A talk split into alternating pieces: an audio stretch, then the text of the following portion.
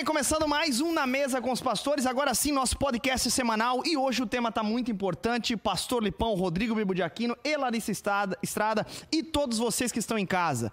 Nós falaremos na nossa série Controvérsia sobre um assunto bem controverso e que muita gente tem muita dúvida, que é sobre a pornografia. Sim. Aliás, alguns podem estar perguntando, gente, mas por que é um assunto controverso a pornografia? né? No ambiente cristão. É unânime, a- a- né? É unânime. Até os que consomem, e, e muitos consomem, admitem que é um erro, né? Eu, eu Uhum. não conheci nenhum cristão que fala, não, eu vejo pornografia e tudo bem e tal. uma defesa. Mas né? talvez não, não. conheça a gravidade do problema, Sim, não, né? não. A questão, o que eu quero dizer assim, que no, no meio cristão não há uma controvérsia. Até onde eu sei, talvez depois o nosso convidado possa Ah, né, nos entendi. ajudar. Ninguém debate dizendo é bom, é, Isso, é isso. isso e é legal. Isso, é nesse bem. sentido. Por exemplo, né, o racismo você tem uma controvérsia. O entorpecente, o, o, o entorpecente, o aborto. aborto. Então você tem cristãos que estão dos dois lados. Eu até hoje não vi nenhum cristão dizer, não, gente, pornografia pode ser consumido pelo cristão. É, eu também não vi. Então, assim, agora, mas por que, que Inclusive, é uma... vemos não cristãos também falando contra a pornografia. Isso, mas é, esse é o Médicos. ponto. Mas contraponto é uma controvérsia em última análise, porque tem muitas pessoas, né, até onde eu sei não cristãs,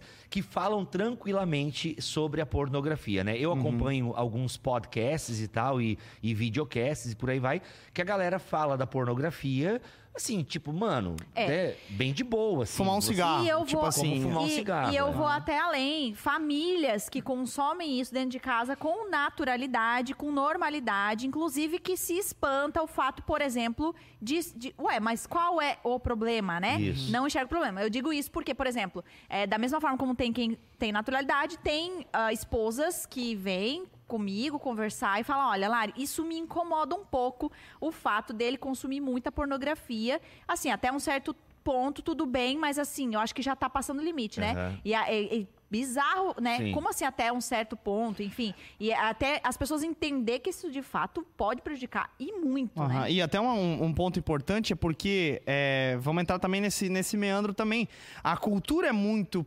Pornificada. pornificada. Isso. Então a gente precisa falar sobre isso num contexto de Brasil, né? O Brasil ele é conhecido como uma cultura meio pornográfica lá fora, embora muitos não vejam problema nisso, né? Enfim. Cara, não Mas- sei se o Brasil. Cara, a- a- as grandes, os grandes centros, né? Então, assim, os grandes É, países. Eu não sei, aqui parece que na. É. É que o Brasil, lá. o latino tem essa questão do É, corpo, é, né? O é latino. verdade, mas, acho cara, que é o latino, se né? você vai conhecer um pouquinho a realidade do high school, né, lá dos Estados Unidos, mano, é loucura também. É bem pornificado também. É que a cultura Mas será que é latina... tão exposto? Olha, Eu não sei até- se é tão exposto, entendeu? Essa coisa meio explícita, essa coisa meio. Mas acho que Tu já tá viu o muito TikTok? relacionado, inclusive, com a questão é, natural, no sentido de, de Cultural. temperatura. Temperatura, e- o país tropical, é, assim por justamente, diante. É, justamente. até, por exemplo, aqui botaram aqui, né? O que vocês acham da promoção por parte de líderes evangélicos de séries imorais cheias de gatilhos pornográficos, como é, Game of Thrones, por exemplo? Vamos falar sobre isso hoje no nosso Na Mesa Essa com os Pastores. Não, é- Vamos lá. Gente, vamos chamar o nosso convidado porque ele é muito, é, muito importante nesta mesa hoje, porque Ó. ele é um cara muito interessante. Estamos falando dele. Põe na tela, meu companheiro. Aí, ó. Estamos falando de David Heike. Agora sim acertei o sobrenome do David. David, ele é pastor na Igreja Batista Central de BH. Ele também é vice-presidente da rede ministerial Êxodos Brasil, é um ministério que o objetivo é capacitar a igreja no que se refere aos desafios contemporâneos da sexualidade. Ele é teólogo, formado em filosofia, arte, educação e pós-graduando em sexualidade humana fora do Ó. país. O cara é fera. Nossa, pós aí, David Hiker, tudo bem? Boa tarde, meu querido. Seja bem-vindo ao- à nossa mesa. Boa tarde, com muita alegria que eu estou aqui participando para discutir esse tema aí tão importante. Pô, eu tenho uma David- primeira pergunta pra fazer. Já quero começar. Vai lá. Eu não conheço o David, né? Eu, eu sei um pouco do ministério dele e tal. Por isso que fiz- a gente fez o convite pra ele estar aqui. Mas, David, eu tenho uma pergunta bem pessoal pra te fazer, pra gente começar já a parada aqui. Tu já teve problemas com pornografia ou algo ligado a esse universo? Eu tive na minha adolescência, né? eu tenho 36 anos, então eu vivi a década de 90 como adolescente. Né? Quem aí viveu a década de 90? Banheira do Gugu, tô aqui. A banheira, a Carla Pérez, né? Carla Uma- Pérez. uma- A, a, a, o novo- a nova integrante do Tchan era sempre muito sexualizada, né? Isso, sempre que então, tinha uma é- nova. É verdade, cara. Bem lembrado, bem lembrado. Então a TV era muito sexualizada e a, e a pornografia era você ia até uma locadora, né? Uhum. alocar uhum. filmes e ver coisas, alguma coisa aparecer na TV. Então eu tive questões, eu não, eu não me considero que vivi assim um grande, é, uma grande tragédia, né? Como você tem algumas pessoas de perder muita coisa, de ter um vício é, devastador do ponto de vista social, né? não, não, vivi isso, uhum. mas tive, tive, que, é, tive que passar por esse processo de desintoxicação. Uhum com relação à pornografia, sendo cristão. ah, é, esse, é um, esse, esse, é um ponto, é. Uhum. é eu nasci lá cristão e eu sempre é, me sentia muito mal, porque eu fazia muita coisa na igreja, orava e lia a Bíblia, estava ali na igreja toda hora, e eu queria viver num mundo que eu saísse da igreja e não fosse mais nem tentado por a pornografia. que aquilo não me chamasse atenção, que aquilo não fosse uma vontade que se repetisse, e essa uhum. era a uhum. minha frustração maior, porque mesmo espiritualmente alimentado, a pornografia ainda se apresentava como uma experiência atraente. Sim. Uhum. É, Ô, David, uh, deixa eu te perguntar, por que que tu se interessou, é, tu falou que não teve tantos problemas devastadores nesse sentido e tudo mais, por que o teu interesse em trabalhar a sexualidade e até é, se formar e se capacitar nisso? Inclusive, queria que tu falasse um pouco sobre o Ministério Êxodos.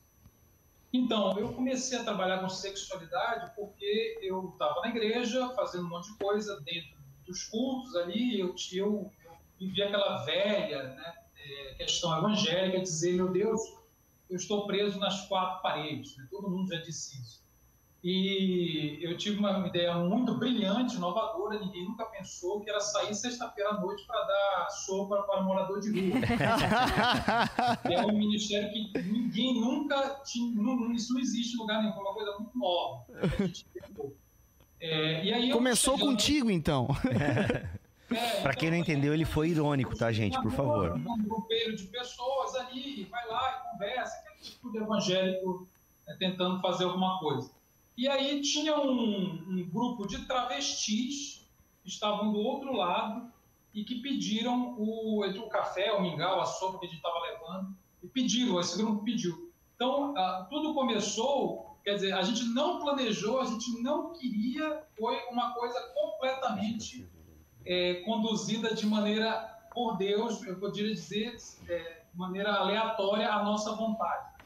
E por que travesti? O que isso tem a ver com pornografia? Porque, na verdade, a gente, o Êxodo Brasil e o meu ministério, uhum. é, nós trabalhamos com sexualidade, uhum. com todos os desafios contemporâneos da sexualidade.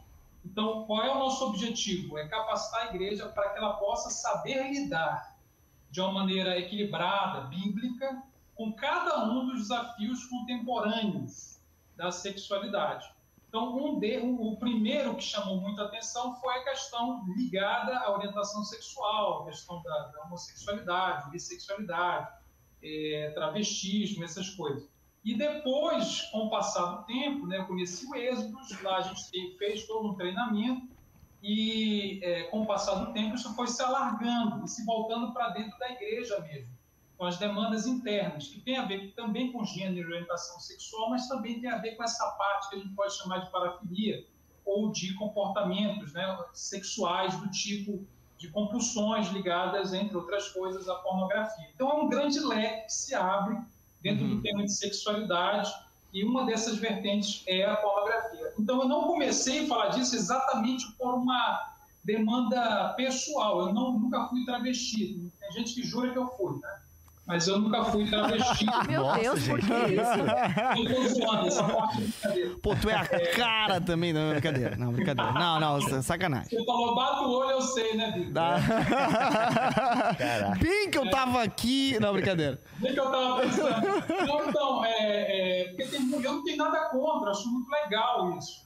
Eu acho fantástico testemunhos, né? Só que o meu testemunho. Eu ia falar, é caramba, o cara acha fantástico a transexualidade. Eu, não, não, não testemunho, testemunho, testemunho, testemunho, né? Pessoas que têm testemunhos, né? Que falam, olha, eu vi tal, eu fiz isso, eu matei 300, eu cheirei tudo, eu cheirei orégano, eu peguei a sogra, agora lá em Corinto, né? Uhum. Meu Deus. a madrasta. Acho, é, é, é, sogra não, eu falei sogra. É, madrasta, é madrasta. Madrasta, uhum. é, agora sim, né? ah, então, eu, meu testemunho é muito chato, né? eu era crente, fiquei crente, estou crente, nunca desviei. Então, é, esse é o meu testemunho. Então, eu trabalho com isso por causa das demandas que é, me despertaram uma coisa. Eu percebi uma coisa quando eu me vi diante de travestis, de, de irmãos dentro da igreja também que tinham questões da sexualidade, ou de pornografia, ou de outras coisas, é a ignorância. Então eu percebi a minha completa ignorância do tema, eu não sabia o que dizer, eu não sabia o que falar, e eu fui atrás. Eu falei, olha, isso aqui é uma coisa necessária que a igreja tem pouco. Uhum. E, e, e, hoje trabalha muito na área do ensino do, da capacitação de líderes exatamente por isso. Uhum. Porque independente se você já passou ou não por, por vício e pornografia, se você já teve questão ligadas à orientação sexual e gênero, independente disso, o campo missionário no qual nós fomos enviados, nós que estamos no Brasil, é um campo missionário encharcado de questões da sexualidade, uhum. é, quer queiramos ou não. Né? É. Então, este é um fato. Uma necessidade missionária hoje da igreja de, de ter um discurso, uma praxis é, equilibrada, bíblica, fugindo dos erros é, é, clássicos né, que a gente tem cometido nessa área. Uhum. Perfeito, muito boa explicação aí, David. É, agora quero te incluir também na nossa conversa, já chamar aqui também é, Rodrigo Bibo de Aquino, o povo de casa e o Pastor Lipão. Começa aqui a pergunta com o Pastor Lipão. Pastor, é, é, agora para a gente já enviesar o programa, porque a nossa, nosso programa ele é enviesado, sabia, David? Ele é enviesado porque nós somos cristãos. Uhum. Então, ele é confessional, por assim dizer. Pastor, o que, que a Bíblia fala sobre a pornografia? Né? Onde ela se encaixa, que pecado é e assim por diante. E por que, que todo mundo é contra, por exemplo, a pornografia no ambiente cristão?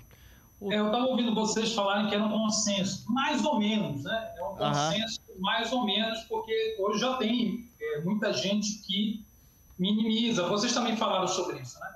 Que minimiza uhum. e normaliza uhum. a questão da pornografia é, entre os cristãos. A Bíblia vai falar, vai, vai trazer a palavra porneia, né? Que é a palavra em grego para imoralidade sexual, que basicamente, de maneira resumida, ela significa as práticas sexuais ilícitas, e aí eu sempre pergunto, ilícitas em relação ao quê? Em relação à lei, né? a lei, a, a lei do Velho Testamento. Então, toda a moldura ética do Novo Testamento, por assim dizer, Paulina e de outras cartas, é o Velho Testamento, não é uma, não é uma inovação, né? quando ele uhum. fala Pauleia, lá para os gregos, né, os romanos.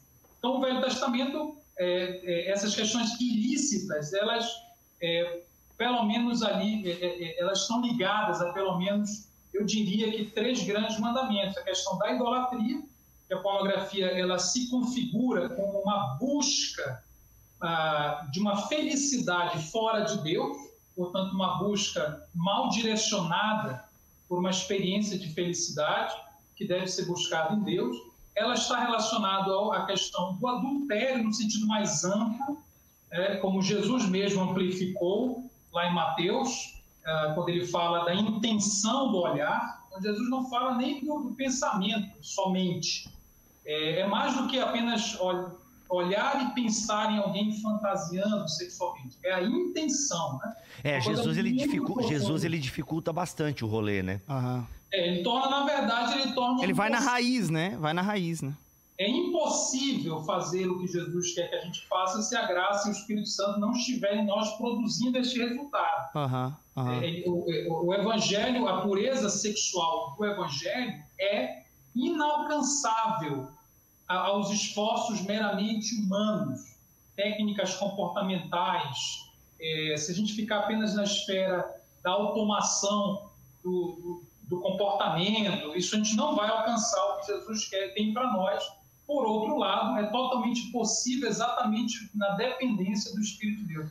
Uhum, então, além uhum. desses dois, você tem um terceiro, talvez mais diretamente linkado, que é a questão da cobiça, que é o último mandamento dos dez, e ele é o mandamento 100% único, 100% mental, né? completamente de foro íntimo, que tem a ver não com atração sexual, isso é uma confusão muito frequente. Cobiça não tem a ver com atração sexual exatamente, cobiça tem a ver com uma coisa parecida, que é a atenção sexual. Quer dizer, é onde você põe a sua atenção, onde você põe os seus olhos, na verdade, é onde você põe a sua mente. É, que no fundo, no fundo, é onde você põe o seu coração. Uhum. Então, a cobiça é pôr a atenção naquilo que não é seu.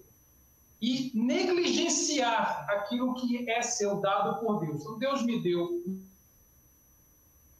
Deus, eu, ao invés de focar estas coisas que Deus me deu, eu procuro focar no que ele não me deu. Então, a pornografia como... é isso. Uhum. Como, como, como é grave é, isso, né? A gente tem que fazer tem... algum, acho que tem que fazer algumas adaptações em relação a isso, uhum. sobre porque é, de fa... A, a, o conceito de pornografia, ainda que a gente consiga colocar dentro do, do espectro do termo porneia, né? O termo porneia, que é o termo que Paulo utiliza, e como o pastor bem explicou, tem no seu campo semântico tudo que envolve imoralidade sexual. A, a pornografia, ela, a gente consegue colocar a pornografia ali dentro, mas ela, a pornografia tem algumas particularidades no sentido de que, por exemplo, uh, a gente até vai dar uma adiantada na pauta aqui, mas depois eu queria que o pastor Lipão é, falasse um pouquinho mais do aspecto bíblico também. Mas no sentido de que a pornografia é algo que nos é oferecido gratuitamente, né? Aliás, de graça nunca é, né? Alguém está pagando esse preço e tal. Mas é no sentido de que ela é uma imoralidade, mas que de alguma forma eu não estou. Aí eu queria até entender, é, David, eu não estou cobiçando de outro, por assim dizer, né? Ainda que a mulher ali no, no décimo mandamento, ela está no ela está na casa de coisa, né? A mulher está ali, ela é elencada junto com outros bens do homem, por assim dizer. Então, não é uma cobiça sexual pela mulher do outro, né? Isso está talvez no não adulterarás, que é no outro mandamento lá. Aliás, não adulterarás é mandamento, né? Claro que é. Então, é o sexto, né? Meu Deus. Sexto, não sei. É. É, então o que Acabamos acontece? de ver isso no discipulado, Bíblia. É verdade, mano. Meu Deus. É verdade. Caramba, é verdade. Foi o discipulado. Ó, tem que fazer um segundo tempo comigo. Mas assim, então a, a cobiça. E a pornografia, para mim, se encaixa acho um pouco uma coisa assim, tá, eu não tô cobiçando, né? É algo que me é oferecido, inclusive é me dado até de graça. Já vou te dar a palavra, David. O próprio Pornhub, né, deu acesso premium né, no início da quarentena para todo mundo acessar, fica à vontade, ninguém paga nada, é tudo livre e tal.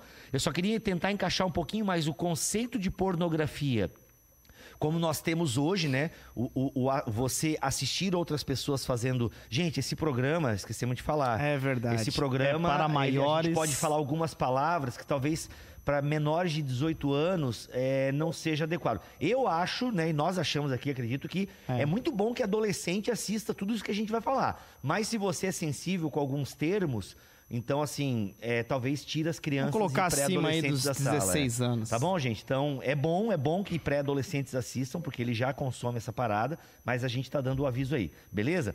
Tirou? Ó, vou falar a palavra aqui, hein? Ó. É, então, pornografia no sentido que é você ver outras pessoas fazendo sexo, né? Oi? Ah, o que aconteceu? É vendo outras pessoas e elas querem ser vistas, né? Elas querem ser vistas fazendo sexo, elas querem que você a assista, né?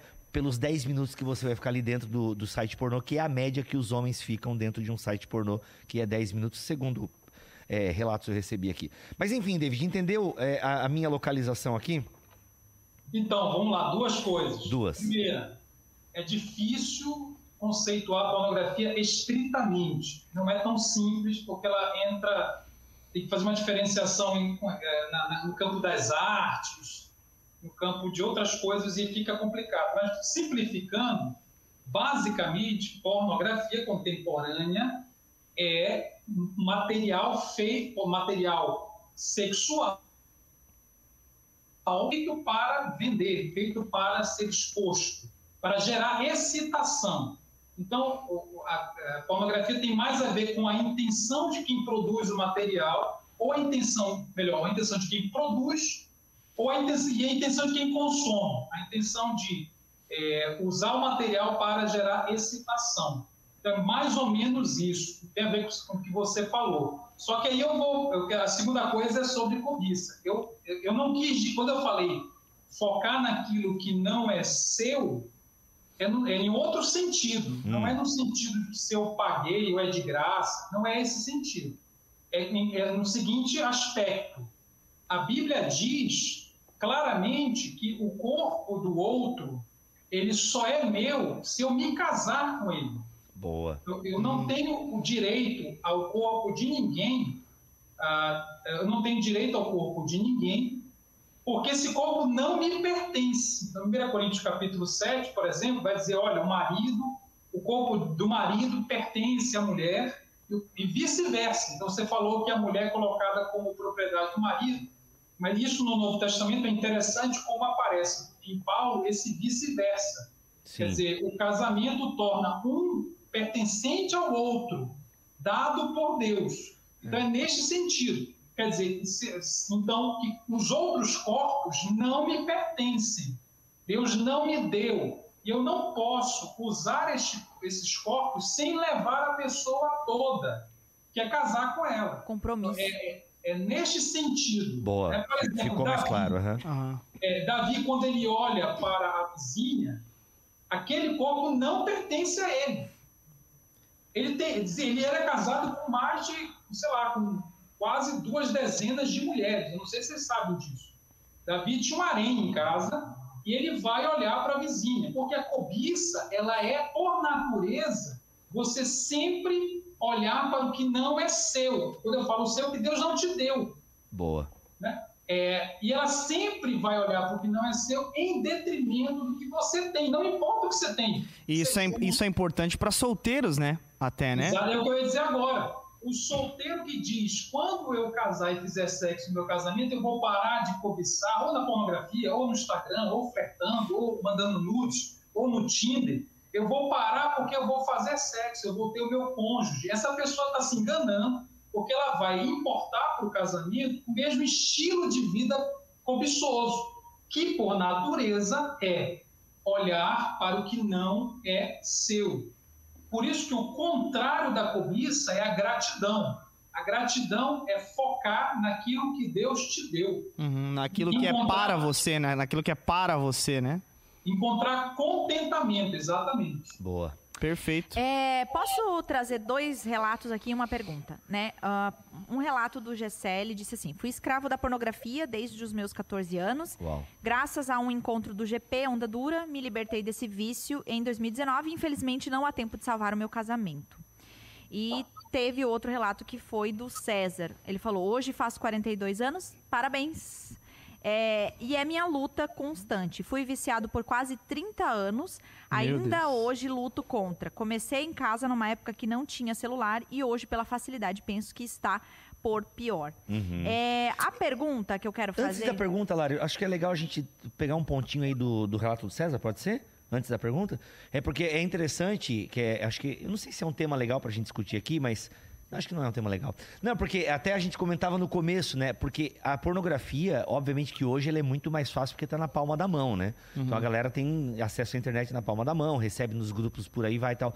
Mas é incrível como a pornografia, ela. De, porque assim, quando o primeiro filme a ser feito, na verdade, que o pessoal fala que é dos irmãos lá não sei das quantas, que é do trem, na verdade, no mesmo ano já teve filme pornô. Tipo, a, in- a indústria do pornô é muito responsável pelo avanço da tecnologia cinematográfica, né?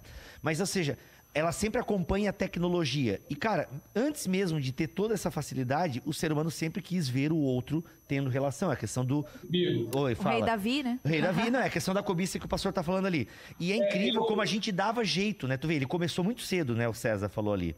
É porque a gente sempre. E aquela, aquilo que você falou, Lari, no começo. Você sempre tem um tio que te apresenta, um cunhado ou um irmão, entendeu? Porque a galera vê com muita naturalidade, né? A gente até comentou no, na mesa sobre luxúria, né? do- dos pais, né? Que antigamente levavam o filho no prostíbulo. Para tirar Falei a bonito agora, virgindade, em né? prostíbulo, né? Levava pra tirar a virgindade, não, meu filho é homem e tal. Então, assim, era tudo muito normal e tal. E, cara, e como a galera conseguia, dava jeito. Alguém comprava a revista, é, e as revistas sempre pornográficas, alguém alugava os vídeos e tal. É, é incrível como, assim, quando o cara quer, o cara dá um jeito. E aí, hoje em dia, meu irmão, nossa, na palma da mão. E o que Bizarro. é curioso tudo isso, porque isso não está relacionado propriamente com a sexualidade em si, né? Mas é um pecado muito mais grave no sentido da gratidão, no sentido de desconfiar de que Deus é capaz de nos prover de acordo com as nossas necessidades e demandas.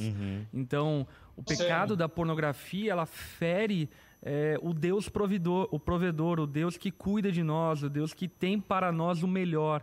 E acredito que grande parte é, da, da crença que precisa ser desfeita na cabeça daquele que consome pornografia está relacionado a isso, está relacionado ao fato de que ele pensa que se não consumir pornografia ele não será satisfeito. Mas essa é uma grande mentira teológica. A verdade teológica é que Deus ele é capaz de nos prover aquilo que precisamos e de acordo com a sua benevolência. Isso até tem a ver. Guarda a pergunta aí, Lara. A gente não esqueceu da pergunta, hein?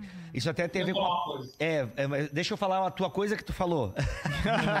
né, que o David postou, acho que foi hoje, né? Ele tem postado toda semana no Instagram dele sobre pornografia. Muito legal, tá? O, o Instagram do David e tal. Tem bastante coisa sobre pornografia. E acho que tu postou ontem ou hoje, né? Tipo, a pessoa que consome pornografia, ela. Não, hoje eu não vou olhar pornografia, mas de nada adianta se ela não olhar pra Jesus. Eu achei isso muito legal que você falou que. Cara, muito bom. Não, muito bom, né? Muito hoje bom. eu não vou consumir pornografia. Cara, mas se tu não olhar pra Jesus. Enfim, fala, David. Que depois nós Não, vamos pra nossa alguma- pergunta aqui. Vai lá. Algumas coisas. Primeiro, é como o Lipão falou, né? Nenhum cristão precisa de pornografia. Não precisa. Zero. Porque, ah, como ele disse, eh, se a gente levar a sério que em Cristo Jesus todas as nossas necessidades são supridas e que Ele nos, nos socorre nos momentos de tribulação, de aflição da vida, ah, então, a pornografia não é só, deixa de ser, sai do campo de ah, isso não é, isso está proibido e entra no campo isso não é necessário. Olha só. É, é, o cristão tem que mudar essa chave. Não adianta ele ficar, ah, porque não pode, porque não pode, porque não pode. Ele tem que chegar no momento que ele diga, para que é que eu vou me meter aqui? Porque a pornografia fornece uma experiência de felicidade de baixa qualidade Uhum. que me aprisiona. Então ela precisa se tornar obsoleta em comparação com o que se encontra ah, no prazer que se encontra. A palavra é prazer mesmo. Prazer que se encontra em Deus e no que Deus me deu. né? Então esse é o, é o segredo do contentamento. E a outra coisa que o Bibo falou, você falou que o cara dá um jeito, né? Veja, um dia uma, uma moça chegou comigo e falou assim, conversa com meu noivo, porque ele tem um problema com pornografia. Eu falei, "Eu- pode marcar. Então, ele é cego. Uau. Caraca. Caraca, mano. Sério? Pornografia em braille, velho. Como assim? Não, o Ela cavalo. disse pra mim, aí eu fingi que eu entendi, claro, pra não dar aquela moral, né? Foi Aham. lógico. Cara, isso é um assunto novo, cara. Ah, Olha aí. eu É nunca sério. tinha ouvido, eu nunca tinha ouvido falar isso, cara. Caraca, mano. Eu tomei, eu tomei, eu tomei é, é, coragem e falei, mas assim, é, eu fiz as contas, né, velho? O cara é cego, pornografia. Como é que funciona isso? Aí ela falou, não, pastor, são os áudios. Os áudios. O É cara. Bibo que trabalha com áudio, É. né? Meu Não, Deus, não cara. o gemidão do Tem- WhatsApp, Tem um né? filme lá, como É. aquele filme Her. muito legal, Não? que tem um, um senhor que é cego e aí ele, por, por lugares sensoriais, enfim, ele se estimulava sexualmente. Como é o nome Nossa. desse É, filme? mano. então, é, Não eu conheço. não. é, é, claro Caramba, que que isso não é exatamente uma novidade. né? Isso não é exatamente uma novidade. Vocês lembram que antigamente tinha o telefone? O telesexo. sexual? Sim, o telesexo. Telesexo. Uhum, Caraca, sim. é? O, A- o ASMR também deve ser, será? Não. Não, a ASMR eu acho que não é sexual. Não, mas não. Mas tem muita gente que, Que nos comentários é terrível, assim. A, a- como é baixo O que que, é o comentários. ASMR? O ASMR é quando a pessoa fala assim. É um Aí fica- barulhozinho pra você relaxar. Agora você vai estar sentindo. É um estímulo É, através do áudio. Só que é né? pra dormir, né? É, é pra rela... o ASMR é Não, como eu não tenho o né? YouTube Premium, é, às vezes entram uns, uns anúncios. É, hoje eu decidi te perdoar. Mas não porque você não sei o que, não sei o que. Tá, mas é enfim, então é é 9,90, deixa de ser mão de vaca. Ô, aumenta o salário do Geise aí. O, cara, o, o Geise não tem plano Cara, eu de tenho- não, não, não, pera aí, não, eu tenho sim. E não paga nem o YouTube Não, eu não Premium, tinha, eu tenho agora. Deus. A partir do Ah, momento que eu comecei a participar do Na Mesa, eu, eu virei milionário praticamente. Claro, claro, E daí agora eu tenho é, um apartamento maior pra receber vocês. Ah, parece. Ô, mas sério, Só então, não mas- tenho vontade. Não aquele tem vontade. Mas esse negócio do áudio é interessante, né? Porque realmente, se você é, tem muito estímulo auditivo, né, num, num vídeo. Que né? loucura, Então, cara. É, não à toa, assim, brincadeiras à parte, o próprio gemidão do WhatsApp, né? O gemidão do WhatsApp que virou piada, virou meme, Sei coisa é arada. isso. Nunca, tu nunca recebeu um gemidão do WhatsApp? Não, não? Bibo. Olha. Não, porque virou meio que brincadeira, Virou, né? virou no Você mundo. acha que É, é- Deputados iam abrir áudios no Palácio Isso, do Planalto. você ouvia tinha, um áudio e era uma mulher gemendo e tal. Então, assim, Credo. tipo... Não, inclusive até é, vídeos normais, assim, de futebol. Total. Vinha o total. áudio. Não, olha, a Larissa acho que é a primeira pessoa que não caiu no gemidão do WhatsApp. Porque às vezes tu, é um amigo uma teu manda um pegadinha, áudio, entendeu? Manda um entendeu? áudio, Aí você vai ouvir o áudio Eu e tal. também nunca caí, não. Meus Sério? amigos não, Olha aí. não Ah, esse é. geralmente- Não, mas parabéns, parabéns. Porque, pô, eu caí umas duas vezes no gemidão do Fala aí, WhatsApp. né? David Hiker. Você, Você já caiu, caiu no do gemidão Você já do caiu no, WhatsApp. DM no gemidão do WhatsApp? Cara, não, não caí não, É mas... só o Bibo, cara. O Geise também Eu já caiu. caí, eu já caí, Ciclo eu já caí. relacionamento de vocês. Não, eu já caí. Foi o Bibo que me mandou ainda. né? Que a gente anda com os não crentes pra evangelizar, pô. A gente anda com os bêbados. Os Eu bêbados. tinha, Com as um amigo prostitutas. meu pastor que discípulo mandou enganado para ele nudes. Meu Deus do céu, cara. Outra história, outra histórias, história. né, irmão? Aliás, por Sabe? falar em nude, vamos responder a pergunta aí, Lara. Vamos lá, senão a gente começa a Ah, falar de. que É, bom. tá- vai lá. Vamos lá. A pergunta é a seguinte: lá no comecinho do programa do João Batista, ele pergunta assim: é, existe cura definitiva para essa doença ou é uma eterna luta? O que, o que, o que vocês acham? Ele pergunta, né? Se é uma luta e que armas podemos usar. Aí, eu quero já emendar na pergunta, na verdade, um comentário do Éder, que ele falou: pornografia pode advir de diversas origens, inclusive de abusos, assédios sofridos na infância. Não se trata isso nas igrejas, né? Ele está falando que não, geralmente não está sendo tratado nas igrejas. Então vamos lá, são duas perguntas, né? É, se tem cura e se está relacionado a um passado talvez de abuso, ou pode estar relacionado a isso ou não, enfim. Pode estar relacionado. Aliás, aqui o Bibo já expôs ali o livro. Quero indicar esse livro da editora Fiel, do Tim Chester, com toda a pureza. Livro maravilhoso que trata a respeito de pornografia e masturbação e trata de uma maneira muito bíblica e teológica o assunto, levando justamente para esse campo que não está meramente relacionado ao comportamento, mas está relacionado às crenças. Eu acredito que a solução final da pornografia está relacionada à fé e ao evangelho, ao entendimento da redenção de Jesus e à vivência da redenção de Jesus. Portanto, é um livro muito legal que aponta para essa direção eh, com toda a pureza, fica aqui a indicação. E se tratando, enfim, de vai ser uma eterna luta e assim por diante, o, o pecado, enquanto estivermos eh, nesse corpo mortal, ele vai ser uma luta constante. Agora, obviamente, que você pode amenizar ao ponto de ter domínio sobre essa Isso, luta. isso. Então, a grande questão não é que você nunca mais vai ter tentação a respeito disso, mas você pode dominar essa tentação ao ponto de ter atitude, ter recursos espirituais, emocionais para lidar com isso ao ponto de não precisar mais consumir. Deixa, inclusive, dar um testemunho, né? Eu, tive Eu ia pro- falar, porque tu teve problema, como é que Isso. tu lidou com essa então, questão? eu tive, eu não sei quantos anos, eu nunca fui um hard user da pornografia. Eu não, assim, tipo, eu não consumia todos os dias e horas, assim, né? Como a gente tem relatos de pessoas que ficavam, assim, é, tipo, 12 horas por Meu semana e Deus. por aí vai, né? E, de- e o, e o David deve conhecer casos bem mais graves e tal.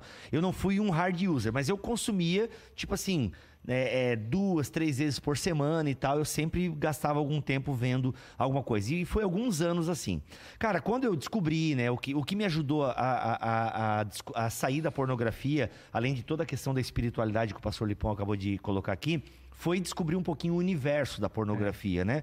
Então, assim, que é um universo complicadíssimo, né? Aí de- eu sugiro um outro livro aqui, A Política da Pornografia, da editora Monergismo, um livro muito legal, muito bacana, que fala um pouco sobre esse universo eh, da, da pornografia relacionada à política, né? Então trata muito a respeito de SADs e o que isso acarretou como eh, manipulação Sim. do uso da pornografia para manipulação política. Sim, é, e além da questão política, né, o tráfico de pessoas envolvido, o abuso de mulheres, crianças. Então, quando eu comecei a perceber que o videozinho que eu assisti ali, tipo, né, alimentava uma indústria, né, que escraviza mulheres, escraviza crianças e até homens, né, em, em índices menores, mas aquilo começou a me chocar um pouco assim, né, tipo, e aí, pô, e aí, filho, né, e, eu, e aí eu me tornei pai de uma menina, aquela coisa toda, então isso tudo. E aí comecei a ver vários documentários e tal, enfim. Mas, ah, então, assim, eu não tenho problema mais com pornografia. Agora, a tentação tá ali. Porque, por exemplo, assim, de repente você tá no Twitter. Cara, eu tô no Twitter. E aí, de repente, vem. E eu acompanho muito site de cinema e tal. Aí, de repente, tá lá. é, atriz pornô de não sei o que, estrela filme ao lado de Leonardo DiCaprio, tá ligado? Aí eu olho aquele nome. Ah, eu conheço essa mulher. Aí, tipo assim. Vem- aquilo vem na tua memória e tal. E, tipo assim, e já aconteceu de, pô, como é que ela tá agora? Tipo assim, vem aquela curiosidade, entendeu? Meu, como é que tá essa fulana agora? Mesma coisa no Instagram e tal. Então, assim, só que hoje em dia, como não é uma coisa que eu alimento, eu tenho controle sobre isso de, tipo, a coisa vem ali, tipo, o passarinho voa na cabeça, mas não faz ninho, entendeu? Ele voa na cabeça, mas ele não faz ninho.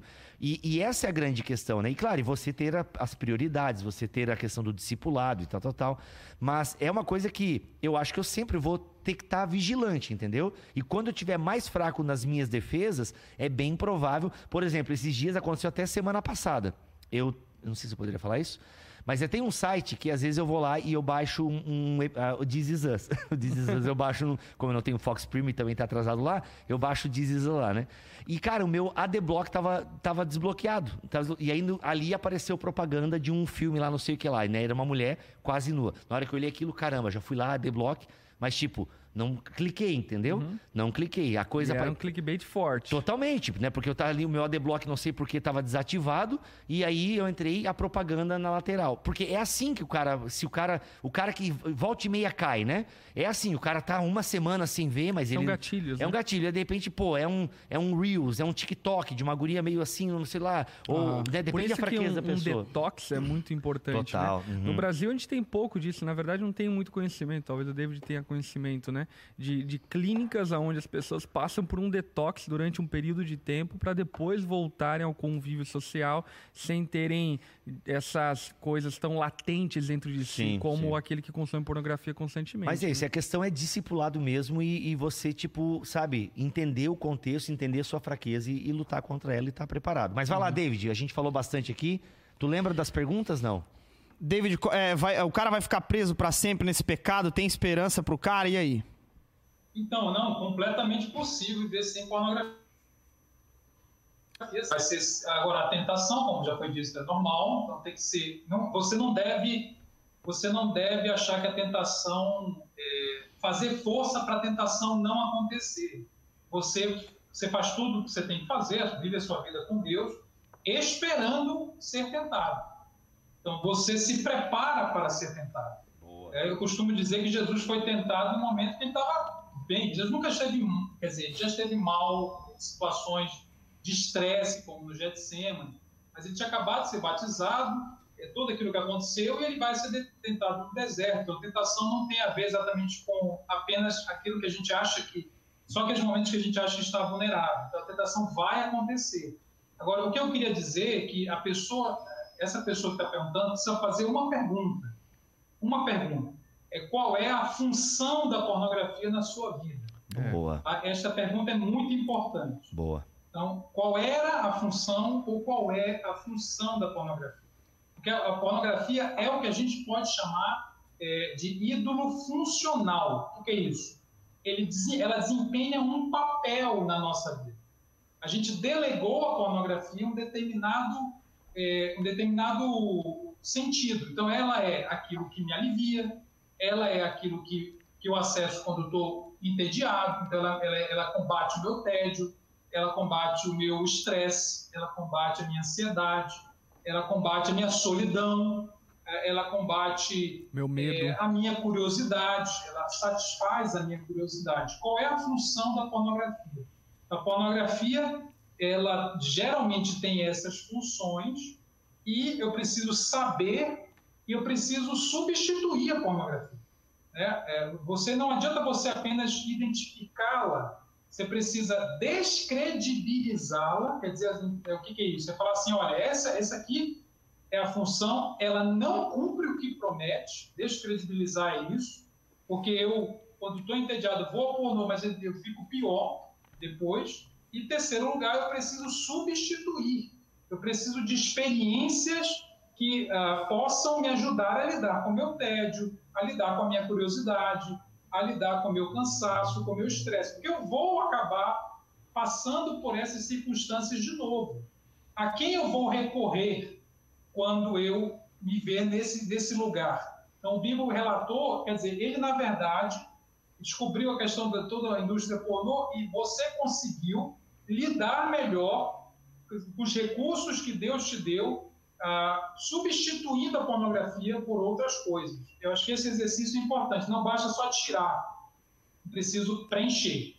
Boa, boa. Ah, deixa eu até complementar, é, complementar não, mas é ligar aqui uma pergunta que, por exemplo, uma das causas que falam é, eu já vi essa daqui, eu vou ler para vocês, né? O Lucas falou assim: sabemos que a pornografia e pecado é, fim, é, é pecado e fim. Porém, do ponto de vista científico, faz mal acumular sêmen por tanto tempo Então seria a pornografia uma libertação de semens? Qual seria a saída para esse problema na vida do A homem? saída se O chama próprio- poluição noturna. Poluição noturna, bíblica. O, o próprio organismo, né, já, já, já se livra do semi-acumulado através da poluição noturna. Poluição não, é polução. Polu- É poluição. Poluição. É poluição. Poluição. É. Poluição. É, Poluição. é uma poluição no lençol. É uma poluição na Polui sua- também, né? Polui a sua roupa de cama e, a sua- e o seu pijama. Mas Mas, eu- eu acho que o nome é. Mas eu queria recuperar o que o David estava falando ali, que eu acho que é muito importante a gente frisar nesse assunto, né? Porque, em essência, a pornografia, ela vende para nós uma proposta idólatra. A ideia de um Deus que faz promessas e satisfaz as nossas ansiedades e, e buscas e assim por diante. Por esse motivo, aquilo que o David abordou, eu acredito que precisa ser muito salientado. Para resolver o problema da pornografia, a gente vai ter que cavar mais fundo. E cavando mais fundo, a gente vai encontrar, na verdade, uma incredulidade ou uma falsa crença em Deus, que está baseado em uma, uma crença que não está fundamentada nas promessas de Deus na palavra e, por fim, acaba que precisa, de alguma forma, buscar subterfúgios idólatras para tentar, de alguma forma, eh, buscar aquilo que somente Deus, através das suas promessas, pode nos conceder. Por esse motivo, o livro aqui do Tim Chester, ele fala algo muito bacana. Ele diz o seguinte, o combate à pornografia deve começar, acima de tudo, com a repulsa à pornografia. O que ele vai dizer é o quê? Que se nós não odiarmos a pornografia no sentido do que ela afeta na nossa relação com Deus, com o próximo, conosco mesmo, certamente não vamos ter êxito na luta contra a pornografia. Então, se não entendemos a gravidade, o tamanho do problema que é a pornografia na minha relação com Deus, na minha relação comigo e com o próximo, certamente estaremos desmunidos para lutar contra a pornografia. Muito bom. Ô, David, eu queria que tu trouxesse para nós aqui também, porque o, o pastor Lipão trouxe aí é, o conceito do Tim Chester, que é a questão espiritual. Ah, mas tem questões é, para, além, é, para além da religião, por assim dizer, né? A gente, te- nós, obviamente, como cristãos e um programa enviesado, como o Geis agora gosta de falar nas últimas três semanas, Acho bonita essa palavra. Ah, Enviesado. obviamente que a gente tem, para nós é um problema espiritual, tem, tá, tá na essência do nosso discipulado e do nosso encontro com Cristo, mas para além do argumento teológico ou bíblico teológico, tem questões também é, científicas, por assim dizer, é, biológicas, é, no problema em consumir a pornografia. Não sei se tu tem isso de cabeça aí, pudesse elencar para nós alguns desses pontos aí é, biológicos e até sociológicos no consumo da pornografia. Inclusive, você tem autores não cristãos de, de cunho feminista, inclusive, né? que é uma treta que eu não vou entrar, evidentemente. Mas é, tem, uma, tem uma famosa americana chamada Gaius Dines, se, é- se eu pronuncio o nome dela certo, eu não sei, mas ela escreveu Portland, que é um livro completamente não cristão que critica a lei da indústria, como já foi citado, está muito vinculado à questão de tráfico humano, etc é, ela fala sobre essa famosa né, objetificação do outro, principalmente da figura feminina, que é muito comum, ah, ou digamos, inerente à pornografia. Então, a pornografia, até mesmo do ponto de vista sociológico, ela é uma, ela é uma produção no qual você tem, por definição, essa coisificação do outro. Isso faz o que eu chamo de é, alteração no olhar. Eu, eu, eu, eu dano que a pornografia produz na vida de alguém, e esse dano ele vai ter ecos na espiritualidade, ecos para além da, da espiritualidade, é a educação do olhar. A forma como eu treino o meu olhar para com o outro. né? Então, esse olhar ele é- vai com certeza ser altamente permeado pela objetificação. Eu me torno menos compassivo com relação ao outro, eu me torno mais, é, mais focado nos meus próprios apetites e o outro como meio e não como fim. né? O próprio sexo como um mero, uma mera ginástica, ah, ginástica corporal é, na qual eu estou buscando uma outra coisa e não a pessoa. Então, ah, na pornografia você se relaciona você não se relaciona com pessoas, né? A pessoa ela vai sendo despersonalizada a ponto de você não, não se interessar de saber quem ela é. Então, veja, isso vai ter repercussões espirituais, como eu disse, mas também do ponto de vista é, social. Do ponto de vista biológico, é, a pornografia, claro, existiria então uma dose de pornografia que poderia ser considerado biologicamente saudável. Né? Quer dizer, é porque se a gente cair nessa, nessa linha de raciocínio, que, que é altamente secular, que só leva em consideração se, le, se faz mal ou não faz mal para o cérebro, você, como qualquer outra droga, encontraria uma dose ideal, entendeu? Sim. Então, cristão, ele não vai, se ele trabalhar na lógica apenas do saudável ou não saudável, ele nunca vai entender o que a Bíblia está falando. Sim. Porque de pecados que, aparentemente, desse, desse ponto de vista, te deixam razoavelmente saudável. Alguém pode ter um adultério e falar: olha, depois que eu comecei a adulterar, eu estou me sentindo até melhor. Né? Eu estou me sentindo mais. Meu casamento até melhorou. Até melhorou, porque a gente, a, a, a gente pode até antecipar a questão de, de acrescentar pornô no casamento e você ali, de repente, encontrar naquele, naquele momento, pelo menos, uma coisa, né, uma dose, né, você vai ali, higieniza a pornografia, então você torna ela higiênica, você torna ela politicamente correta, que é uma tendência, não sei se vocês sabem, né? Uma tendência para tentar vender melhor e sair desse discurso de que não é saudável, é justamente a higienização é, do material e torná-lo politicamente correto. É, o Pornhub, por exemplo, que é o é maior site do mundo, ele tem psicólogos que acompanham o processo. Então, é, o mundo tenta realmente é, depurar esse produto para torná-lo uma dose aceitável e saudável. Eu acho que pode até chegar a esse lugar. Só que sempre vai ser um pré-abismo. Né? Você está sempre no lugar onde você pode é, entrar numa espiral descendente, é, degradante. E do ponto de vista é, bíblico, não existe dose, Uhum. é, muito embora saudável, não existe dose que seja conveniente. Eu E acho que até- tem um ponto é, nessa questão aí de, de como a pornografia atrapalha. Por exemplo, você tem relatos. A minha monografia na faculdade foi sobre pornografia. Ó, foi sobre a imoralidade sexual no apóstolo Paulo. E aí, quando eu fiz a aplicação do texto de 1 Coríntios 6, Seis. ah, 18, ah, eu acabei falando um pouquinho desse universo da pornografia. E uma coisa muito comum é de que mulheres, né, acabam. Lembrando que mulheres consomem pornografia É, também, tá, gente? Estavam Tem- perguntando aqui, eu ia sim, lançar sim, essa. tem, tem um, a última pesquisa que alguém me mandou aqui, até o- esse perfil no Instagram, que é o mal que eu não quero, gente, é bem legal, assim, trata bastante nesse combate à pornografia. Tem um percentual aí, acho que de mais de 30% de mulheres que consomem pornografia, segundo dados do Pornhub, né? Inclusive essas Mas mulheres... a maioria. A maioria é homem, a maioria é homem. Então, uma reclamação muito constante das mulheres, eh, de homens que consomem pornografia, é ejaculação precoce, né? Porque, tu vê, o tempo médio que o cara fica dentro de um site pornô é 10 minutos. Então, assim, ele acaba inevitavelmente levando Disciplinando o corpo. Aí ele acaba disciplinando o corpo, é aquilo que o David estava falando até agora, né? Você acaba objetificando o outro, então o outro só se torna um meio. Então, assim, mulheres percebendo comportamentos, né, do, do, do parceiro na hora H. Então, assim, é, tapas, puxão de cabelo, ah, pedindo posições acrobáticas, né? Então, assim, é, justamente. Por exemplo, né, eu li um livro chamado Pornificados, é um livro antigo que eu li pro meu TCC, que é da Pamela Paul, que é uma jornalista que escreve. Ela não é cristã, mas ela fala dos malefícios, né? E como a pornografia, de alguma forma, moldou a América, né? Então, assim, como a pornografia tá ligado à, história do americano e tal.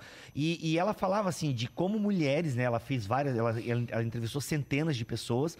E ela falava, assim, de mulheres que colocaram silicone. ah, uma coisa que está muito em voga agora e algumas mulheres estão fazendo. Umas por vaidade, outras porque os parceiros pediram, que é a plástica vaginal. Né? Então, você fazer toda uma plástica para tornar ah, o órgão feminino mais atraente e tal, com toda uma estética. E onde o cara vê isso? O cara vê isso nas é, em muitas porn stars, né? Então, assim, o cara levando esse comportamento daquilo que ele assistia, né?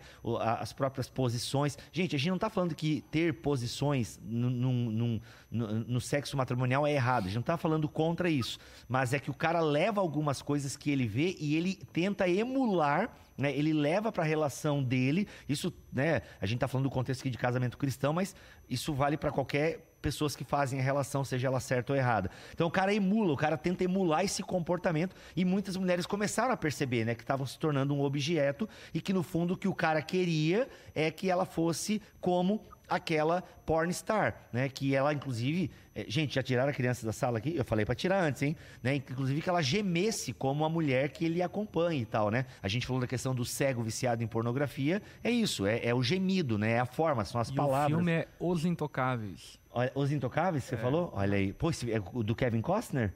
Ou, Não, antigo? pegar na orelha, né? É. Hum, olha só. Então, assim, o que acontece? É, é isso, o cara começa a emular e leva isso para as relações dele, entendeu? Algumas mulheres, ok, não vem problema, mas a maioria, segundo a Pamela Paul e outras coisas que eu já li, reclamam, porque se sentem objetificadas, entendeu? Aí tem o lado masculino também, né? Que eu já atendi, por exemplo, um cara que, ao consumir muita pornografia, é, fala do próprio desempenho, que é baixo, que não sei o quê, o seu órgão sexual não é tão grande, não sei o que, não sei o que lá, aquela coisa toda. E por quê? Qual é o parâmetro que o cara tá usando? O cara tá usando o ator pornô, é, tá usando, né? Ou o outro cara que quer que a mulher seja como uma pornstar. Não sabe que aquela mulher tá drogada, cheia de remédio, né? Que ela é abusada, que aquele cara, ele também toma um monte de remédio para ficar com aquela ereção que nunca acaba, entendeu? Que o cara tá se drogando também muitas vezes. Isso, inclusive, não tô inventando, não é papo de crente, não, tá? Isso tem relato de ex-atores e atrizes deste mundo pornográfico que relatam isso. Então, assim, então, cara, tem consequências gravíssimas. Se você começa a elencar, mano, é muito difícil, que foi o que me ajudou, cada pessoa é uma pessoa, mas quando eu comecei a elencar isso, eu falei, mano, que, meu, não posso colaborar com esse universo. Tá louco, isso aqui é, é um absurdo, é uma escravidão. Aí tem uma outra série que eu não vou falar o nome, que ela é cheia de gatilhos, mas na época eu assisti, mano, de meninas adolescentes contando para os pais. Tá? Pai, tô indo para Los Angeles porque uma, uma indústria pornográfica vai começar a me produzir e tal. Mano, Meu quando eu olhei para aquele pai, um pai que foi pro canto, assim, ela era do interior dos Estados Unidos, o cara foi pro meio da cerca, assim. Mano, quando aquele pai começou a chorar, eu falei, caraca, mano. Mano, eu não quero ser esse pai. Então eu não vou fomentar essa indústria. Entendeu? Então, assim, é, é punk, gente, é punk. Mas Caraca. enfim, falei demais. É, enfim, até, até ele falou sobre a, a- Daí o cara ia começar a achar uma desculpa pra ver de maneira dosada, né? Isso aí. Sim, é- então. é- é- como é que ele falou? Ele usou um termo que eu achei legal, é dar um banho de loja, não, como é que é? O purificar, Higienização. Higienizar. Né? Higienização. É, higienizar. E aí, até que ponto, o que, o que é considerado conteúdo pornográfico ou não? Tá na mente do cara, tá no conteúdo de fato, porque sim. Nós temos ali, igual a Lari colocou lá no começo, resgatando lá o Game of Thrones, o- os próprios Vikings, né? Que tem várias cenas, assim, que pra quem teve vi- foi viciado nisso, podem ser gatilhos de fato. E aí, até que ponto eh, posso assistir, não posso? Como é que, Ó, o como nosso é que faz? amigo Neander, que é do nosso GP, ele deu uma dica que, inclusive, acho que o, o, o David vai concordar, que eu já vi outras pessoas falando sobre isso. Olha, não levem celular para o banheiro. Né? Levar o celular para o banheiro é aumentar a- os gatilhos, né? as chances de gatilho e tal. Uhum. Olha aí, ó, você será tentado com certeza. Fica a dica do Neander aí. Mas voltando ali pro, pro Geis, que, que, qual que foi, Geis? A pergunta? Foi mal, eu cortei com o assunto. É, senão porque tem. é, a Lari comentou no começo sobre séries que acabam é, levando pra isso e tudo mais. Até que ponto é conteúdo pornográfico? É, o cara tem que se livrar disso? O cara que foi viciado é de- é- é- assiste mesmo assim, porque não é considerado um conteúdo pornográfico em si. Mas e aí? O, o- o que, que é considerado, então, conteúdo pornográfico? É interessante essa questão do conteúdo pornográfico, porque não diz respeito necessariamente ao tamanho da roupa, porque você pode usar de intenção sensual com uma roupa que cobre o corpo todo e a tua sensualidade gera pornografia. Então, a pornografia, obviamente, tem a ver também com o tipo de vestimento, mas ela está muito mais relacionada com a intenção de quem a produz e com a intenção de quem a consome. Então, é um filtro que, na verdade, cada um vai ter que ter honestidade diante da sua esposa, diante de Deus e diante de si mesmo, do porquê ele está consumindo aquilo, por que que ele está assistindo esse filme e passou tal cena e ele ficou observando e olhando aquela cena, enfim. Então é muito mais uma questão de, de sinceridade pessoal e diante de Deus e diante da esposa e assim por diante, do que propriamente tentar achar o limite, porque se formos tratar de limite, é algo bem arriscado vivendo dentro de uma sociedade. Na, é, o cara não pode nem sair na rua, porque o vestido do, da Geise Arruda lá de 10 anos atrás já vai ser um problema pro cara, entendeu? Então, assim, agora a questão da pornografia tem, tem eu não lembro de todas as classificações, eu nem sei se elas existem, mas na minha época, 10 anos, 15 anos atrás, quando eu, eu estudei o assunto, você tinha os vários níveis de pornografia, né? Então, por exemplo, o que eu e o David a gente via na televisão na década de 90, hoje em dia poderia ser classificado como um soft porn né? Ou seja, uma coisa mais soft, mais suave e tal. É, que é o que as novelas da Globo mostram hoje, uhum. né? Aquilo ali é um soft porn. Você não tem aquilo que é chamado de sexo explícito, que é quando você vê os membros e tal, e você tem toda aquele, aquela, né? As câmeras, né? Mais, ainda que no Gugu as câmeras elas davam aqueles rasantes assim, iam por baixo, tá aquela coisa toda. Então assim, isso é um soft porn, é uma sexualização e tal. Eu acredito que é um conteúdo pornográfico, mas ele é mais soft, entendeu? Uhum. Só claro, né? O soft para quem é viciado é tão hard como qualquer outra coisa, né? Uhum. Então assim, tem o, o, hard porn, que deixam são e coisas mais agressivas. né? Você pega uma banheira do Gugu, por exemplo, que você citou, a intenção e a conotação de quem a produz e de quem a consome é claro, é Sim, óbvio. Total. Não precisa, você não tem como enganar a si mesmo falando, não, eu tô vendo ali onde que tá o sabonete. É. é a, a, intenção é óbvia. Meu Deus é do céu. Perfeito, justamente. Acho que esse é o ponto. Então, tem várias classificações, mas acho que aquilo que o pastor Lipão falou mata charada, porque, cara, tu precisa saber o que, tipo assim, o que é pornográfico para ti? Porque se a gente ficar, né, ficar procurando muito nas definições do que é o que não é, aí a gente vai tentar, vai, vai achar o lugar da higienização. Não, uhum. até que eu posso ir porque eu tô dominando, tá tranquilo, tudo mais e tal, né? É, tem até uma, uma, uma pergunta do Jonathan Silva. Ele falou assim: então, por exemplo, uma foto de uma mulher de biquíni no Instagram pode ser considerada pornografia se eu tive a intenção de excitação, mesmo que não seja esse a intenção da mulher ao tirar? Sim. Esse é um bom, acho que é bom falar em defesa das mulheres aí, né? Uhum. Tipo, porque às vezes a gente. Ah, porque eu também, pô, ela tinha que botar a foto desse jeito. Tá, cara, mas também tu tinha que olhar desse jeito? Né? A gente gosta muito de culpar o outro e aí tem a ver expor, com a né? intencionalidade e também com uma cultura que sexualiza sem mesmo a mulher ou o homem, enfim, ter a intenção dessa sexualização, Sim. né? Claro que tem fotos e fotos, né? A gente já até discutiu isso em outros momentos, Sim. né? Acho que até tu respondeu, né? Há biquínis e biquínis, né? Mas enfim, é, David, você tá muito sério aí, cara. Fala alguma coisa, né? Brincadeira. Eu tô esperando aqui. É, não, né? Que a gente gosta de falar também, né, cara? Então, assim, a gente, claro, fala, é, a gente fala pra caramba aqui. Mas temos que acabar o programa, né? Temos que acabar. Já é 2h16. A pornografia, ela é um conceito um pouco dinâmico, cultural também. Boa. Então, o que é, o que é pornô varia um pouco, dependendo dos estereótipos é, sexuais do país, do lugar, tá, está em algum lugar entre a intenção de quem faz e a intenção de quem consome. É isso aí. É, é você sabe qual é o termo mais usado no Pornhub, na pesquisa? Cara, eu recebi aqui, é mãe, madrasta, é, é isso, japonês. Isso tempo. É? 2019, é, ah. esse da mãe madrasta aponta para o incesto, né? Isso é, porque é uma, é, aí já é uma, é uma produção é, mais, mais forte, né? mais pesada, digamos assim. Sim. Mas o, é, existe uma outra lista que é de 2019, se eu estou certo, que o primeiro é amador, que é a busca de produções de baixo orçamento, de produções amadoras. Por que, que eu estou citando isso? Porque, é, de novo, não são, não são apenas as grandes indústrias que produzem pornografia hoje todo mundo pode produzir, pode pornografizar as suas relações. Boa. O seu uhum. Instagram, o seu WhatsApp. Essa cultura do nudes, ela, ela por detrás dela está essa tentativa de atrair ou validar-se, atrair atenção e validar-se é, a partir de uma pornografização das suas relações. Então, a minha intenção e a intenção de quem consome, em algum lugar disso está. O, o mero, a mera nudez é complicada, inclusive, porque você tem no Vaticano estátuas que estão nuas. Uhum. O Davi de Michelangelo está nu, e aquilo não é considerado pornografia por ninguém. Uhum. Entendeu?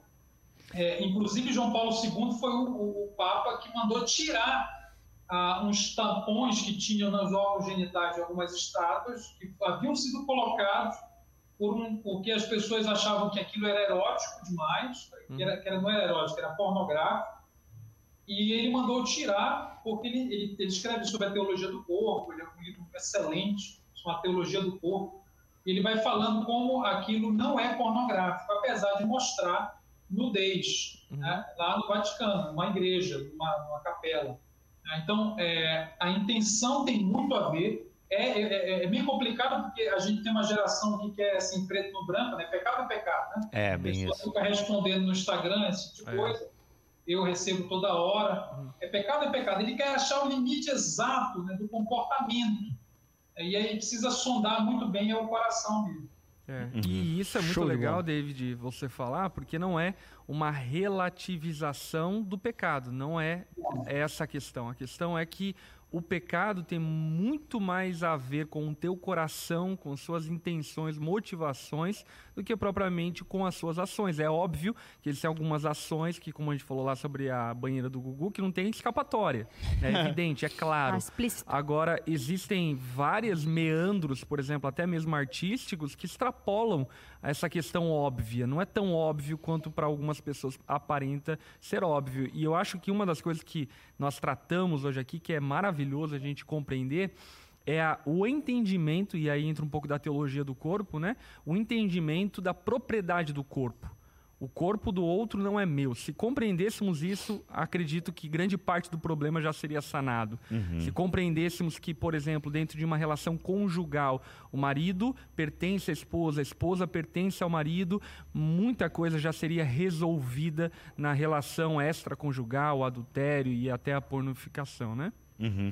Gente, oh, fala, David. Não, pode, pode, seguir. Não, eu ia trazer aqui alguns dados para a gente encerrar o programa, né? Até na questão do, dos termos mais, mais procurados, né? Cara, tu já parou pra pensar que os termos procurados, mãe, madrasta, adolescente, né? Novinha, Meu são Deus. os termos mais procurados. Então, assim, você que consome essa parada, é, pô, mas é um videozinho. Se você era como eu, ah, mas é um videozinho, dois por semana. Cara, você tá alimentando essa indústria, sabe? Ah, você tá no grupo do futebol aí de final de semana e lá apareceu, caiu um vídeo pornográfico. Mano, vaza desse grupo. Sai do grupo, é isso Sai aí. do grupo, entendeu? Porque, assim, é, é, celular e computador. Por exemplo, né? Houve um aumento é, exacerbado. É, essa palavra exacerbado. que eu tenho, exacerbado no consumo de pornografia agora no tempo de home office, né? Imagina, né? Desde 2020, muito muitas pessoas estão de home office. Cara, aumentou consideravelmente tanto o consumo como o número de uploads de é, vídeos pornográficos, que é aquilo que o David falou, que qualquer pessoa hoje em dia pode ser um, um, um, um pornstar. Aliás, o conceito de pornstar nem existe mais. Porque antigamente, nós tínhamos, por exemplo, o rei do pop, Michael Jackson. Hoje em dia você não, ninguém mais é tão um superstar, né? Um popstar hum. como o Michael Jackson foi. Ele foi o último popstar. A gente tem grandes artistas, mas e antigamente se tinha também que se democratizou. Né? Democratizou, né? entendeu? E antigamente é você a tinha uberização do pornô. Como? A Uber? Uber... Uberização. Uberização do pornô. Justo então, cara, muita gente, muito vídeo amador, inclusive que é outro também coisa muito buscada, vídeos amadores, porque o cara não quer aquela coisa produzida e falsa, ele quer, ele busca uma coisa mais perto da realidade. Então assim, o fato de você saber que mãe, inclusive vídeos que emulam, né? Cara, olha que absurdo. É, é, é sexo entre parentes e é, é mãe, madrasta. Mano, isso aí, você que consome. É aquilo que Paulo fala aos romanos, oh, mano, né, capítulo cara? 1, mano, de Romanos, enfim. Sabe? Então, e você que é cristão, que você tem, que você liga para o que o Jesus pensa de você, o que você quer ser em Jesus, as suas necessidades e tal. Mano, tu olhar um, esse tipo de dado aqui tem que te causar um, sabe, um um embrulho no estômago que, cara, é isso. Ah, mas Bibo, eu não vejo isso. Cara, mas não importa. É. Se você vê só sexo hétero, um homem e uma mulher, Cara, você está alimentando a indústria que produz isso, que escraviza mulheres, que é, ajuda no tráfico de mulheres e crianças, entendeu? Que são o quê? Sequestradas, tiradas do seu lar, do seu país e são usadas como instrumento sexual para que, inclusive, a pedofilia aumentou demais, o consumo de material uh, de pedofilia, né, envolvendo crianças e, e pré-adolescentes aumentou. Cara, a gente, você não pode fazer parte dessa indústria, velho. E eu acho que o que é bem importante também aqui nós acrescentarmos, enfim, é, é a divinização da sexualidade, que é um outro problema Boa. gigantesco do nosso, dos nossos dias, do nosso tempo a identidade das pessoas hoje está firmada na sua sexualidade. Tanto é que, antes mesmo de elas colocarem o seu nome como sendo a sua identidade, quem é, é, preferem usar, por exemplo, do seu gênero, preferem usar da sua tendência, da sua inclinação, opção, enfim, orientação sexual e tudo mais. E nós precisamos compreender que nós somos muito mais do que prazeres e apetites sexuais. O ser humano é muito maior do que isso. A criação de Deus é muito maior do que a sexualidade. Portanto, não deveríamos divinizar a sexualidade a tal ponto em que um adolescente pensa que a vida dele se resume a achar alguém para ter sexo e inclusive daí no meio gospel a casar para fazer sexo. Boa. Pensando que a vida se resume ao sexo, se resume à sexualidade. E não, a vida ela vai para muito além disso e obviamente o sexo, a sexualidade tem um, um, um lugar importante na vida, na condição e existência humana, porém não é o Deus da nossa existência, sem sombra de dúvida. Perfeito. Palavras finais, David Hiker. É, eu queria só complementando aí o que foi dito, né? Nós temos 22% do tráfico humano no mundo é para atos sexuais, é tráfico sexual. A indústria, em 2019, é, o Pornhub lucrou 42 bilhões de dólares. É, se você for ver todo o conteúdo que está no Pornhub, se você for ver todo o conteúdo que está no Pornhub começando agora, você só acabaria em 2169. Meu Deus. Isso de maneira ininterrupta, se você for ver todo o conteúdo que está lá. E teve um episódio de 2019 interessante, quando teve uma queda mundial dessas plataformas de, de reunião online que está usando aqui, e houve um pico no acesso no Pornhub, porque a galera estava trabalhando, não conseguia mais se reunir, foi fazer o quê? Foi dar o zoom, aqui. foi dar o zoom em outro lugar. Não foi só, lugar. É, não só, então, não só, David, rapidão aqui só para complementar, não só a queda do Zoom ou do Webex e entre outras plataformas aí de, de interação é, é, do mercado e tal, e de, de, empresa, mas quando cai Facebook, Instagram e o próprio WhatsApp, também há um aumento é, no tráfego desses sites. Inclusive, gente, isso são informações que o próprio Pornhub passa, tá? E, é, e, e, os caras são tão, são tão interessantes e jogam assim que você consegue acessar essa informação sem, sem ver nenhum tipo de pornografia. Então, por exemplo, né, tanto o meu amigo aqui que mandou esses dados para mim, quanto o David, que também caçou esses dados lá, a gente não viu nenhuma mulher nua, nenhum homem nu. Porque o próprio Pornhub é meio que um, um lugar para os nerds mesmo, é para quem hum. gosta de estatística e tal, e você não tem nada pornográfico lá. Só para deixar claro você, ah, como é que eles sabem de tudo isso, né? É porque o próprio Pornhub fornece. Que o Bruno fez, o Bibo fez esse levantamento, é, vídeo por vídeo. É, vídeo por vídeo. Fiquei contando. mas, mas não precisa ir procurar também os dados que já teve aqui, não, né? Já Agora... teve aqui. Inclusive, eu vou fazer, a gente vai disponibilizar isso aqui. Mas tá, tá, você consegue achar sem ver pornografia, né? Mas é isso, cara. Caiu o Zoom, caiu rede social, a galera tá lá, né? Tá Meu lá, Deus. Se aliviando.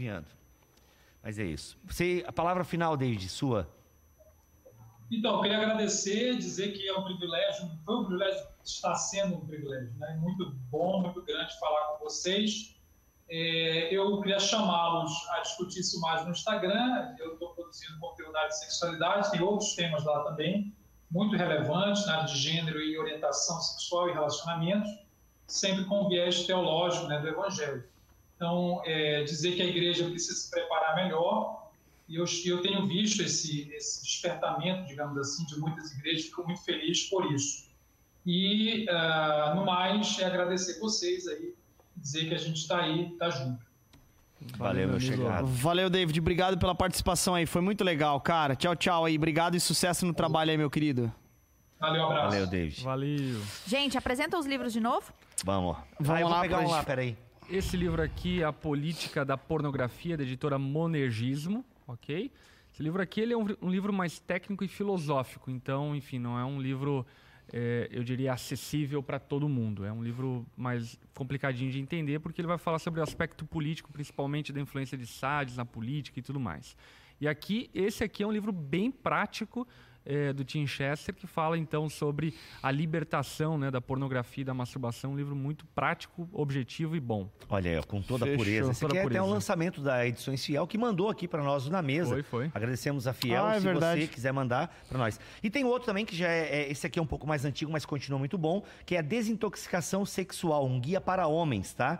É, que querem fugir da imoralidade sexual de edições Vida Nova. Tá aqui, gente, ó, desintoxicação sexual. É uma série da Vida Nova e um desses temas é a questão da, do- da desintoxicação social. Inclusive, quero reforçar aqui, gente, procure o David Ricker. Eu não sei se alguém da produção da Onda Dura consegue colocar nos comentários, não sei se a Nai tá acompanhando. Já foi colocado? Vamos colocar, né? Ó, o, o Instagram do David Ricker vai estar aqui. Tá ah, no meu nos store. Eu postei agora no meu tá? store lá também o. no Stories do Gezeriel. E ah, também Quer tem ver? o Mal Que Eu Não Quero. Digita lá no seu Instagram, o Mal Que Eu Não Quero. Também é um Instagram só voltado para isso, pro, pro combate à pornografia. E qual é o Arroba outro David livro? Underline Hicker. Isso. E o outro livro que eu ia indicar, não, acho que é esse, esse- Cara, esses dois aqui, acho que você já tem um ótimo ah, material para você trabalhar e poder ler sobre isso. Boa, boa, boa. Fechou? Vambora? Vambora, Vambora? vambora. Lari, vambora? Povo, tu vai embora? É, só dei uma faisquinha aqui, uma coisa de Faisquinha. leve, coisa pouca, que Qual foi Ah. é, sobre, ah, né, em nenhum momento dissemos que ah, as mulheres é quem provocam os homens a consumir pornografia com Também suas podem roupas ser, e né? fotos. É. É, mas acho importante entender os dois lados aqui, né? Que teve gente defendendo uma coisa, gente defendendo outra. É, Mas a gente disse algo parecido, não, não, né? que a gente comentou das fotos. Ah, e, tá. e é interessante pensar que sim, existem ah, mulheres em Instagrams e, a- e afins. é, E que- deixa de seguir, que- pô. Não, mas, gente, Deixa de seguir. vamos, vamos falar real aqui? Gente, Ah. É, eu queria completar. E aí, que usa roupas, ângulos e assim por diante. E que é importante você saber que E a é- legenda é um versículo bíblico pra dar uma mesclada. que essa é a proposta desse Instagram, né? Então é importante de- definir isso, decifrar isso, né? E se isso te de alguma forma te deturpa os teus olhos, tu tem que tirar. E também, em contrapartida, tem gente que é, tem problemas nessa área, homens que têm, mulheres que têm problema nessa área, que independente se você posta o que for, vai receber todo tipo de elogio, de, enfim, você vai ser alvo disso. Então, esses acho que são os dois lados que são importantes. Você que é mulher e posta, né? Você precisa saber, eu sou mulher, eu sei, eu sei sobre isso, que a gente pode ter as intenções que quiser, do jeito que quiser. E se você é essa mulher que provoca esse tipo de coisa no Instagram, eu acho que você precisa reaver. E se você é homem que né, independente da roupa ou assim por diante, você também precisa de tratamento nesse sentido, né? Boa. Exatamente. Eu quero recomendar o meu podcast com a Andréa Vargas chamado Desejo Sexual. E lá a gente fala dessa questão da sensualidade, né? Do desejo de querer provocar. Não quer nada, você não quer nada, mas você quer só o, provo- o desejo de causar uma provocação. Isso vale para homens e para mulheres. Que na ok? verdade esconde até uma carência, né? Total, total. Então, é, o- resumindo ali o que a Lari falou, e eu achei muito pertinente essa fala, né? Tem a ver com a intenção de quem consome e a intenção de quem produz. E quem produz pode estar intencionalmente tentando angariar olhares e quem consome, talvez a pessoa mesmo não querendo produzir para sensualizar, pode sensualizar, enfim, a partir da sua ótica. Então, é importante que avaliemos a nós mesmos e fujamos do pecado. é isso. É gente. verdade. Que, aliás, esse é o conselho de Paulo em 1 Coríntios capítulo 6, né? Fujam, meu irmão. Esse não é um pecado você que dá pra pode ser vizinhança. palavras, né? Você tem uma série, de, talvez, de dicas, assim, que você pode, né? Por exemplo, ah, alguns recomendam. Você quer largar a pornografia? Leia a teologia sistemática inteira do Stanley, do, do Wayne Gruden, né? Alguém deu esse, é, é, dá esse... Acho que o John Piper deu esse... assim, não, quer largar a pornografia? Vai ler a sistemática inteira do Wayne Gruden, né? Que Você, você vai estar bem ocupado e tal. Mas é isso, cara. Celular, Boa. computador, internet... É, põe aí bloqueadores de palavras e tal e vai se policiando. Conte pra alguém, acho que a gente não falou isso aqui. Confessar, que né? confessar, conte pra alguém que saiba do seu, sabe do seu problema, que Reconhecer o Re- seu Ah, problema. total, total. É, se você nem reconhece, aí já, tipo, até o David falou que tem gente que hoje em dia tá querendo, ah, pô, aí tá louco. Higienizar. Higienizar o negócio aí. Cristãos, né? Tá louco, você tá, você tá doido, né, mano? Então, assim, o negócio é você, né, caminhar em discipulado, contar É. pras pessoas suas fraquezas, que isso vai te ajudar a lutar contra essa parada aí. É isso. Fechado! Gente, queremos agradecer todo mundo que esteve no chat, todo mundo que assistiu ao vivo. Você que está nos ouvindo pelo podcast, faz o seguinte, não sai daí não. Vai para outros podcasts que nós falamos sobre outros assuntos controversos na nossa série Controvérsia, ok? Semana que vem estaremos de volta gravando ao vivo o nosso podcast aqui no canal da Onda Duro no YouTube. E você também pode acompanhar outros vídeos agora, exatamente agora, no canal da Onda Duro no YouTube também, que tem muita coisa legal e bacana pra você. A pregação Obrigado. de domingo passado foi de doer os ossos, as medulas ósseas. Ah, é? É, a pregação E já do tá domingo online, passado. né? De Já tá Tiagão, online. o Thiago tá lá, coisa linda. É, medulas ósseas. Maravilhoso. Aliás, até Perfeito. eles citaram aqui, eu preguei, eu fiz uma pregação uma vez sobre pornografia. Sim, quando É. você Fuja busca. da pornografia. Isso, quando você busca. Mandaram o link ali no, no, no chat?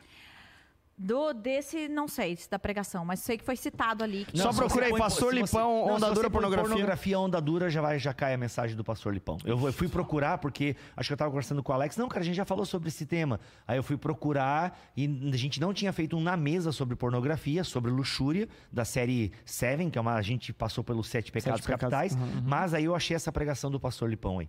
Perfeito. Leia a Bíblia e é isso aí. E Tamo junto, Deus abençoe. E até semana que vem. Tchau, Valeu, gente! gente. Valeu. Falou.